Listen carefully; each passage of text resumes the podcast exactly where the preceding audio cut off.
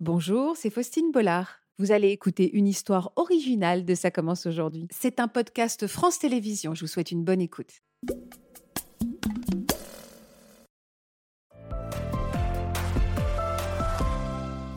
Bonjour Mathias. Bonjour. Vous êtes donc venu et vous avez de la chance, accompagné par votre compagne qui est là. Bonjour Olivia. Bonjour. On va commencer avec vous Mathias. Vous êtes un biker tatoué et fan de très belles motos américaines. Vous en possédez?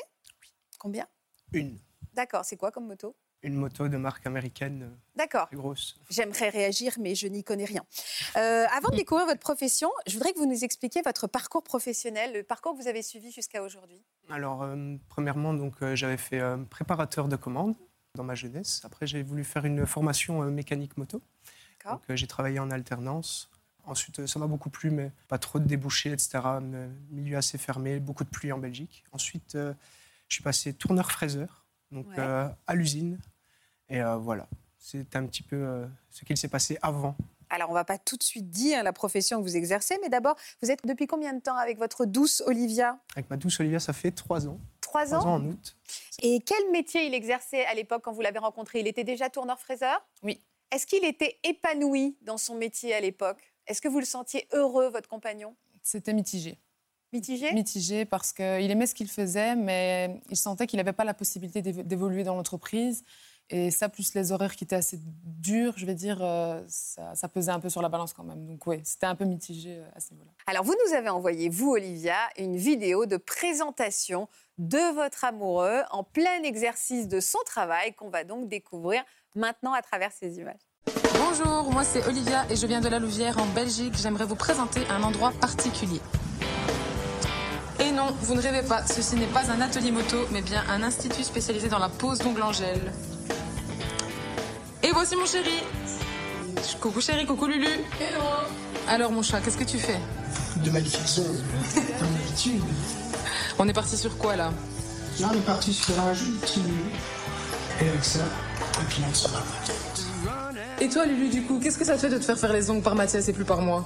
Mais écoute, au début c'était bizarre, mais vraiment c'est un vrai plaisir parce qu'il est hyper délicat comparé à ce qu'on pourrait croire. Et, euh, et c'est chouette de voir des hommes qui font enfin un métier euh, qu'ils aiment faire, et pas seulement parce que c'est un métier de femme ou un métier d'homme, quoi. Yeah. Eh ben en tout cas Lulu, t'as de la chance parce que moi du coup maintenant je dois prendre rendez-vous pour faire mes ongles, tu vois. Chacun son tour.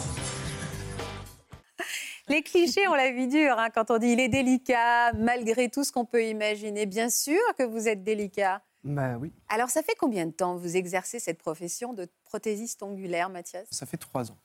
Trois ans. Alors, il y a eu un déclic. Euh, bah, le moment, le, le déclic en fait, c'est euh, un jour je rentre de l'usine, euh, petite dispute avec euh, manager, chef, chose qui arrive. hein. Ouais. et, et en fait, je passe et je vois Olivia qui fait les ongles de sa maman. Et là, je vois, elle utilise la même machine que moi à l'usine. Ah, le bzzz. Voilà, le C'est bzzz. ça, ouais. La fraiseuse. La manuelle. ponceuse, quoi. C'est ça, la ponceuse. Ouais. Et en fait, bah, je passe et je lui dis, c'est la même machine que moi. Et euh, bah, bah, c'était bête, mais je me suis dit, en fait, on fait pratiquement la même. Enfin, sur papier, on fait le même travail. En rikiki, On- en miniature. Voilà, on fait du ponçage. Et alors, vous avez tout de suite essayé? Alors, euh, bah oui, parce qu'en fait, comme je rentrais, comme je vous l'ai dit, d'une dispute avec manager et chef, bah, je me suis dit, bah, en fait, euh, ça m'a tilté. Je me suis dit, euh, elle avait un ongle cassé et je, me- je lui ai dit, est-ce que je peux essayer de te le refaire? Juste ça. Parce que je voulais savoir aussi si, si ça allait me correspondre, si voilà, c'était l'inconnu. Et je lui ai refait un ongle et là, c'est passé quelque chose. C'est quoi ce qui s'est passé? Un Décrivez-moi. déclic. déclic? a- Artistique, enfin, j'y ai tout retrouvé. En fait, euh, j'ai mis de côté le fait que c'était un métier féminin. J'ai juste vu la base du métier en retirant tout cliché. Et je me suis rendu compte que c'était du ponçage, mettre en couleur. Dans la mécanique, je mettais en couleur aussi. Euh, voilà. Et en fait, j'ai tout réuni. Et en fait, c'est un pur bonheur. Maintenant, j'ai des gens qui viennent avec un, un visage un peu penaud et je leur redonne leur sourire, le sourire en, en leur faisant des belles mains. Mais entre avoir cette expérience à la maison où vous êtes presque amusé euh, sur euh, l'ongle cassé euh, de votre compagne et décider d'en faire un métier, il y a quand même une sacrée étape. À quel moment les choses se sont imposées? Est-ce que ça a été très rapide? Ça a été très rapide. Euh, les choses se sont un petit peu imposées quand je me suis rendu compte que là, on n'était plus dans le bricolage ou dans la pratique euh, d'essai. Là, ce- c'est compliqué, c'est quand j'ai dû me confronter que je me dis maintenant, je vais devoir m'exercer sur des femmes. Oui. Et là, bah voilà, et là, il y avait une petite barrière, une barrière de confiance. Moi aussi, de confiance en moi, parce que bah, là, je ne ponce plus des pièces en céramique, mais des doigts. J'adore cette phrase. Isolé, on est bien. Et voilà, et donc du coup, bah, là, c'était vraiment l'épreuve, c'était de convaincre la dame que j'étais à la hauteur. Alors attendez, parce qu'au moment où vous testez, après, j'imagine qu'il y, y a une formation à faire. Non, en fait, euh, le métier de prothésiste ongulaire, euh, heureusement pour moi et un petit peu malheureusement aussi euh, parfois, n'est pas du tout reconnu. Donc en fait, en Belgique, euh, tout le monde peut être prothésiste ongulaire. Donc vous avez appris sur le tas avec, euh, avec Olivia. Vous avez, euh, C'est ça. c'est ça, parce que vous vous exerciez quoi comme profession, celle-là aussi? Oui.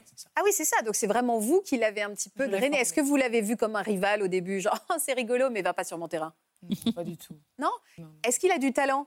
Oui, bien sûr. Mais au, dépa- au démarrage aussi, vous avez Au senti démarrage. qu'il avait peut-être cette fibre-là? Oui, bien sûr. Je Ouais. l'ai vu tout de suite au premier rond qu'il m'a fait, je l'ai vu directement. Et à, à quel moment, quand il vous a dit qu'il il envisageait peut-être euh, d'en faire son métier, quelle a été votre réaction? Alors sur le coup, j'ai été surprise. Je me suis dit, bon, encore une de ces idées folles, parce que Mathias, il a toujours euh, mille et une idées à la Ah, minute. c'est ça.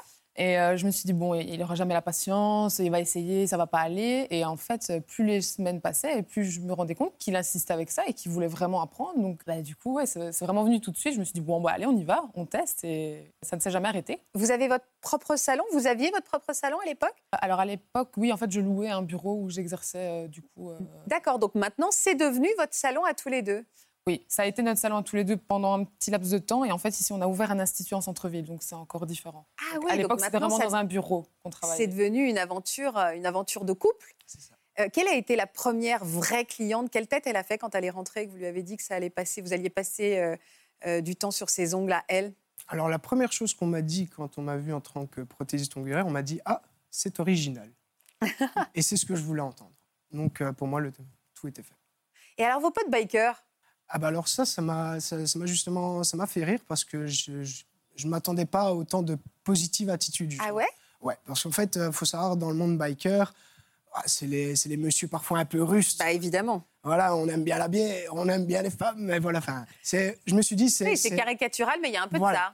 Mais à l'encontre de ça, euh, je n'ai que du retour positif parce que même l'homme biker veut des belles mains. Quand vous allez au restaurant, euh, vous êtes avec votre femme, vous n'avez vous avez pas forcément envie d'avoir les mains noires ou avoir euh, des peaux partout. Mais c'est-à-dire que vous avez proposé à vos copains bikers de vous sûr, faire je refaire fais les ongles les ongles de mes copains bikers. Oh, mais alors j'aimerais bien voir cette scène. Ça doit être, euh, voilà, les avant-après. Alors ça, C'est- la réparation des ongles rongés. Ça, Ah oui, bien sûr. chose. Ah bah oui, on voit la différence. hein. Voilà. Ah oui, vous faites vraiment du, c'est du, rem- c'est du remplissage. C'est. C'est ça. En fait, c'est la même technique que pour vous, mais c'est pour les hommes. C'est un peu plus adapté, un peu plus technique parce qu'on doit plus travailler en finesse. Il ne faut pas que ça ait l'air gros, parce que ça doit rester discret. Alors qu'on fait les- qu'on fasse les choses nickel pour un homme, ça je m'étais préparée. Mais alors pour de coup qu'on reconstruise l'ongle d'homme, c'est vrai que ça j'avais pas pensé à ça. Est-ce qu'il n'y a pas un moment de gênance quand il y a ce geste finalement d'intimité, d'aller confier ses mains, d'aller passer du temps, parce qu'on a quand même une proximité même physique avec euh, son prothésiste euh, ou sa prothésiste ongulaire. Est-ce qu'il n'y a pas ce petit moment de flottement avant de vous faire confiance? Bah, hum, je vais reprendre une, une phrase qu'a dit Pascal justement quand on parlait tout à l'heure. J'ai bien aimé cette phrase, c'est qu'à à la base, on a un a priori du métier et en fait, à la fin, moi, je ne vois plus qu'une seule main. Je ne vois qu'une main. Je ne vois pas vraiment la personne. Après, il y a la- le social, je vais parler avec la personne, mais le métier en lui-même, c'est m'occuper et faire de- que la personne soit contente en lui faisant des belles mains. Donc au départ, Donc au début, le, le plus dur, c'est quand le monsieur met sa main comme ça. Il est un petit peu gêné. C'est vrai qu'au début, voilà. Mais après, moi je dis toujours, c'est ce qui compte, c'est le résultat. Et donc euh, juste à la fin de la séance, quand le monsieur a passé une bonne séance, qu'il qu'il a passé un agréable moment et qu'il voit aussi un avant-après qui est quand même assez conséquent, bah, voilà, tout se passe bien. c'est votre idée, ça, justement, de faire venir de plus en plus les hommes dans ce, dans ce genre d'institut? Oui. Et vous pensez le fait que vous, êtes, vous soyez un homme, ça peut les aider à venir justement? Absolument. Absolument, parce que quand j'accueille le client, il- déjà, il se sent un petit peu à sa place, on va dire, parce que vous prenez un institut un peu trop féminin, comme on en voit un peu partout, les services sont là, enfin, ça peut être fait pour enfin, une épilation sourcil, vous pouvez le faire à la fois pour une femme ou pour un homme, ça change rien, ça reste un sourcil. Le problème, c'est l'endroit, le milieu, comment ça va être euh, appréhendé par l'homme, et ce qui est bien, c'est que bah, chez nous, il retrouve un petit peu ces critères biker, rocker, etc., donc un petit peu de virilité, comme ça, je dis toujours, et euh, bah, ça rassure ça rassure. Et puis le fait que ce soit un homme, ben voilà, c'est dans la compréhension. Euh, voilà, il sait bien qu'il pourra me parler des choses euh, Alors- que, voilà, que je peux comprendre aussi, parce que je suis un homme. Et donc voilà. Alors, est-ce qu'il y a des, c'est des moments de confidence, j'imagine? Est-ce qu'il y a un petit... C'est un peu un psy, hein, l'esthéticien ou celui qui s'occupe de... Vous avez, on vous confie beaucoup de choses? Énormément, énormément. Et d'ailleurs, euh, c'est c'est justement ce métier, enfin, c'est justement cet aspect-là que j'adore dans, dans, dans ce métier, c'est que je rencontre de tout type de gens, tout- toute culture, toute religion, toute euh, appartenance sexuelle, enfin peu importe en fait. Et en fait, ce qui est bien, c'est que bah, on se rend compte que plus on va voir de gens différents, plus de discours, eh ben, on aura beaucoup plus d'empathie. Et en fait, je, je le dis toujours, mais depuis que je, fais- je fais les ongles, bah, je deviens un meilleur homme, une meilleure personne en fait. Est-ce que vous pensez que la- capacité de chacun à se projeter, enfin la capacité d'un homme à se projeter dans un métier féminin, ça passe aussi par l'éducation qu'on a reçue par sa, par sa mère? Ah oui, absolument. Absolument. J'ai été éduqué par une femme assez féministe euh, qui m'a appris à coudre, à repasser. Elle m'a toujours dit cette phrase euh, Tu n'auras jamais besoin d'une femme pour, pour vivre. Tu seras vivre seul, et si tu as besoin de quelqu'un, alors là, tu seras prêt à l'accueillir. Et donc, du coup, c'est vrai que bah, j'ai toujours été élevé de manière indépendante, euh, faire les lessives, euh, savoir repasser son linge. euh, voilà, enfin, c'est pas un- Tout le monde doit savoir faire ça pour moi. Et un homme célibataire, il doit aller à un entretien d'embauche. Si c'est pas repassé, bah, voilà quoi. Et elle pense quoi aujourd'hui, cette maman est formidable? Elle est fière. Elle hein est fière. Elle est fière. Elle est fière et je l'ai même poussée justement. Maintenant, maman devient indépendante parce que maintenant que je suis indépendant, je pouvais pas. Enfin, maman, ma mère, elle travaille encore à l'usine en fait. Ah. Et, ouais, elle travaille à l'usine euh, pour une euh, célèbre marque de vêtements. Et donc, du coup, moi, je suis passé indépendant. Je pouvais pas voir encore le, le, le malheur sur le visage de ma maman en me disant Ouais, enfin, je travaille toujours à l'usine et toi, tu kiffes ta vie. Enfin, tu vis ta best life. Et, euh, et du coup, maintenant, ici, enfin, c'est encore un autre projet, mais ma maman quoi, devient indépendante aussi. Quoi. C'est vraiment un, un renouveau total euh, Vous familial. êtes ému quand vous parlez d'elle. vous Ouais, c'est ouais, ouais. Je suis heureux. Elle est belle, cette déclaration d'amour à votre, à votre femme, à votre C'est métier. grâce à elle. Vous êtes émue aussi, Christelle. Pour quelle raison ça vous touche, l'histoire euh, de Mathias à ce point-là? Il y a, il y a- on, on ressent que hum, il y, a, il y a un chemin en fait. euh, c'est ce sentiment, on a l'impression que sa vie était déjà toute calculée, toute prête, c'est que ça allait être l'usine jusqu'au bout de sa vie. Et en réalité, vous vous avez pris votre chemin en main parce que vous avez dit stop. En fait, je veux. Après, il y a eu cette opportunité. Et c'est toujours en fait comment on fait d'une contrainte une opportunité? C'est exactement ça. Et ça, il faut que tout le monde le retienne. On dit toujours quand une porte se ferme, une fenêtre s'ouvre. C'est exactement euh, ce que vous avez vu. Ce jour-là, il y avait, euh, euh, il y a eu ce- cette, comment dire, à l'usine, il y a cette tension. Et, et, et vous rentrez, il y a une partie de vous qui dit, mais en fait, il y a une réaction qui est là. Euh, et puis, je pense que ça fait des petits, c'est-à-dire que vous, vous êtes autorisé à agir, et en fait, vous avez ouvert le chemin pour votre maman.